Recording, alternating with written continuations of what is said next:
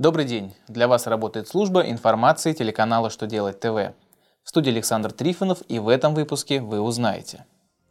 Нужна ли уточненка при перерасчете выплаченных в предыдущем периоде отпускных? Всегда ли меняется дата подачи заявки, если в нее вносят корректировки?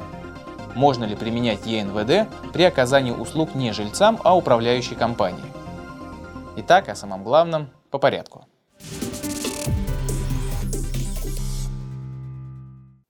Налоговики разъяснили, в каких случаях перерасчет выплаченных в предыдущем периоде отпускных потребует сдать уточненный расчет 6 НДФЛ. Московское управление налоговой службы сообщило, что если после перерасчета отпускные сотруднику доплатили, то уточненка не потребуется, а сумму доплаты нужно учесть в 6 НДФЛ за период, в котором ее выплатили сотруднику. Так как раздел 1 в 6 НДФЛ заполняется нарастающим итогом, то в нем отразится правильная сумма отпускных.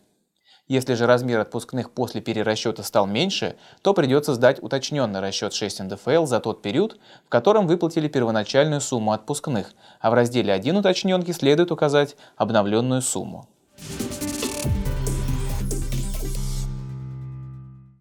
В открытом конкурсе участвовало несколько заявок с одинаковыми условиями.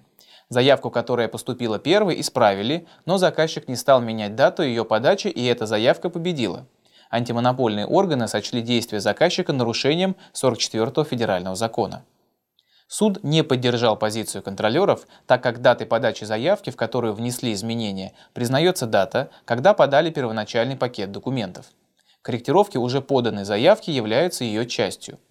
Кроме того, суд учел, что внесенные изменения не были связаны с условиями исполнения контракта. Такое решение не совпадает со сложившейся ранее практикой.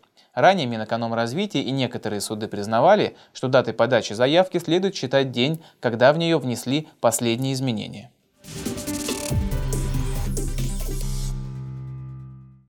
Верховный суд счел неправомерным применение предпринимателям вмененки при оказании услуг не жильцам дома, а управляющей компании.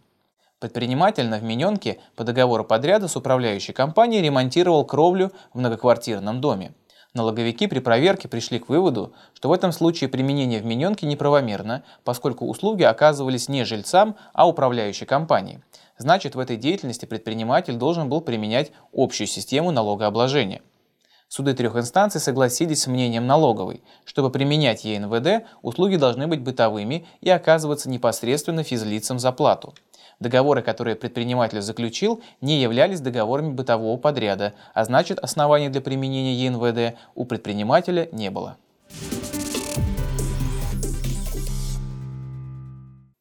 На этом у меня вся информация. Я благодарю вас за внимание и до новых встреч.